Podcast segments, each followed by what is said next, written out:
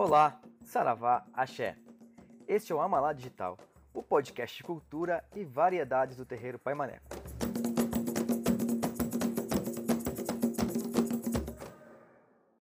Olá, eu sou a mãe Elide Xangô. Eu trabalho na gira de quarta-feira à tarde, às 14h30. Então, nós estamos preparando aqui o podcast para o pai Fernando.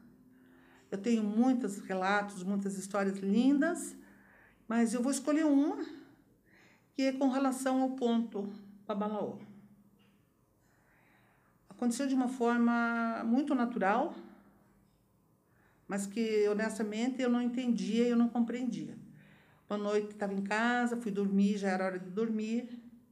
Fui para a cama e não conseguia dormir, não conseguia me batendo, me batendo. E de repente comecei a ouvir uma voz, um, uma voz de homem, uma voz muito forte, que dizia para mim, Eli, você vai fazer uma homenagem para o pai Fernando. Na hora eu levei um susto, porque à noite, deitada, como eu vou fazer uma homenagem ao pai Fernando? Mas na hora eu pensei, quem sou eu para fazer uma homenagem ao pai Fernando? Né? Olha a dimensão desse pai de santo. Como é que eu vou fazer? Eu disse, não, eu não vou fazer. Como eu vou fazer? Não sei, não sei, eu não sei fazer homenagem, ainda mais para o Fernando. E essa conversa foi tão longa e a voz me, me tentando naquele momento me convencer a fazer esse essa homenagem. Isso já era de madrugada aí. E a voz cada vez ficava mais braba comigo, falando mais grosso, mais forte. Aí chegou num determinado momento eu disse: então tá bom, tá bom, eu vou fazer. Ah, ótimo. O que você vai fazer? Aí eu disse: sim. Me lembrei dessas lojas que vendem troféus, medalhas, placas de honra e tudo mais. Pensei, né? Eu disse: ó, já sei, eu vou comprar uma placa bem bonita, vou gravar uma homenagem bem bonita para o pai Fernando. E aí, ali no terreiro tem aquela salitinha, e eu vou ali na salitinha e entrego para ele uma homenagem. Nossa, não devia ter falado. Aí a voz braba de novo, muito forte, me chamou a atenção, brabo. Eli, com quem que você aprendeu que uma homenagem a gente faz numa sala sozinha? Não é assunto privado. Homenagem tem que fazer em público. Eu disse: "Ah, não. Essa eu não sei fazer". Ainda falei, né? Então tá bom. Já tem outro jeito.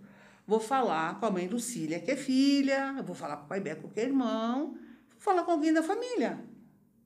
E a voz disse: Você não entendeu de novo? Você vai fazer essa homenagem. E é importante que essa homenagem tenha que ser feita enquanto ele está vivo. Depois que vai, aí vão dizer que virou santo. Nada disso, Eli, tem que fazer agora. E eu, ali, né, tentando achar uma ideia de como fazer, e não conseguia a ideia de fazer. E a voz cada vez mais irritada comigo, mais braba, uma voz mais grossa. Você vai dar um jeito e você vai fazer. Mas isso já era 5 horas da manhã e nós nessa conversa. Faz, não faz, vou fazer de um jeito, vou fazer do outro. Até que disse, tá bom, eu vou fazer. Na hora que eu falei isso, a voz só disse, então tá bom.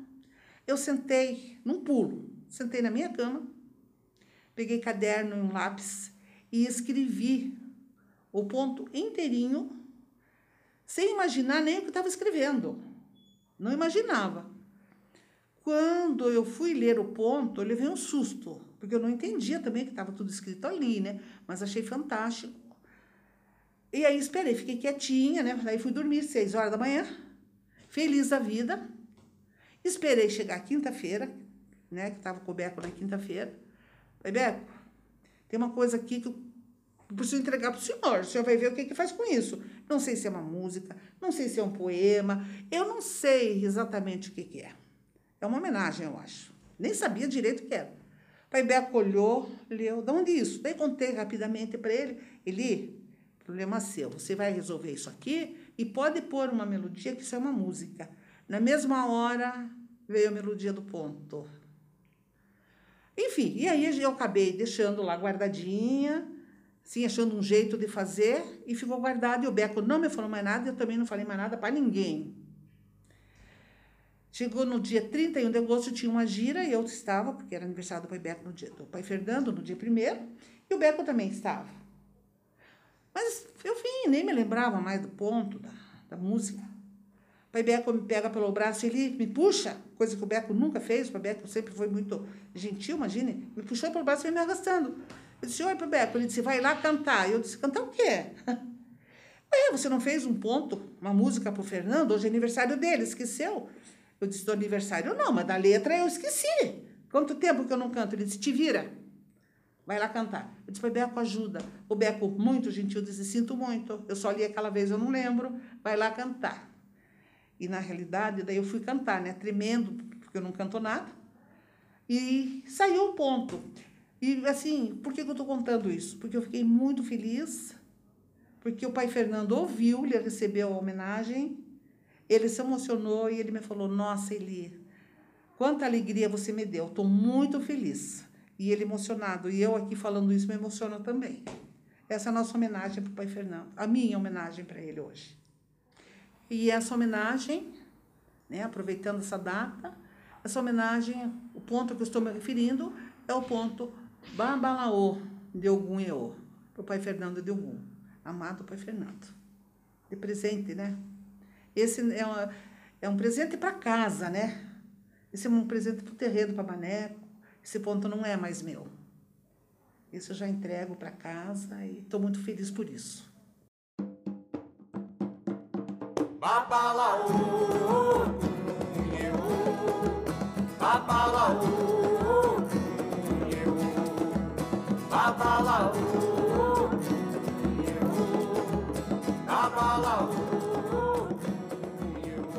Olá, meu nome é Jocelyn, mas no terreiro Pai Maneco eu sou conhecida e tida como Mãe Jô de Oxum.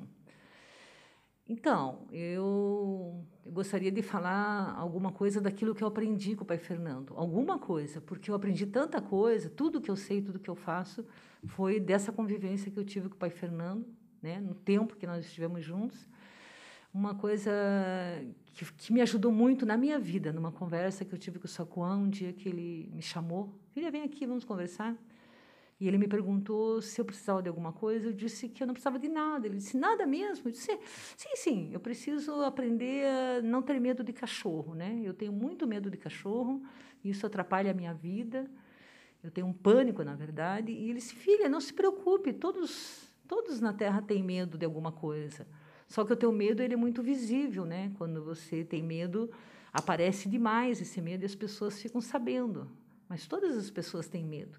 Não se preocupe com isso. Eu pensei que ele ia me dar uma consulta, pedir para eu fazer alguma coisa, para eu não ter medo do cachorro. De fato, ele só falou para eu, eu descansar e não me preocupar muito com isso.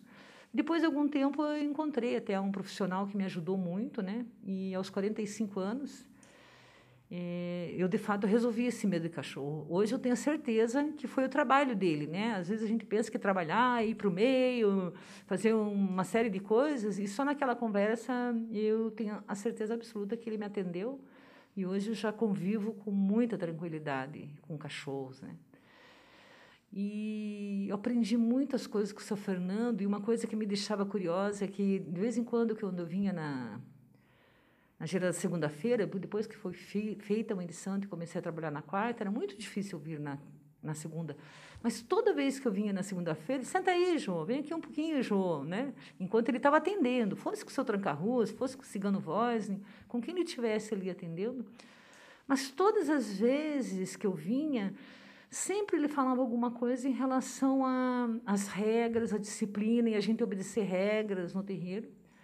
Eu tive a oportunidade de, algumas vezes, ele cobrar até é, da entidade que ela subisse e que o cavalo que estava com aquela entidade cumprisse a regra do terreiro. Me lembro que uma vez era que ele, ele tinha pedido né, e proibido de usar flores no cabelo, batom, perfume, tudo, e quando a entidade veio incorporado falar com o guia dirigente, ele pediu para que subisse, que o cavalo é, tinha que aprender as regras e obedecer, e depois ela viesse e cumprimentasse ele. Então, sempre tinha o um ensinamento das regras, e eu ficava assim um pouco preocupada, porque as pessoas falavam assim, comentavam assim, que eu era muito exigente e que punha muitas regras. Na verdade, eu nunca pus regras no terreiro, eu só obedecia as regras que o pai Fernando colocava, que as entidades dele colocavam para a gente um grupo tão grande, né, com tantas pessoas, uma assistência com muita, muita gente mesmo, nós precisávamos de regra, precisamos de regra, né? Então acho que é uma coisa que eu levo para minha vida, assim, uma vida de mãe de santo, e que eu acabei levando para minha vida no particular também, assim, porque não consigo entender você viver em sociedade sem ter regras que te ajudam a respeitar, principalmente o espaço que não é seu, mas o espaço que é do outro, né? Então acho que era isso. O pai Fernando e as entidades me ajudaram muito nisso.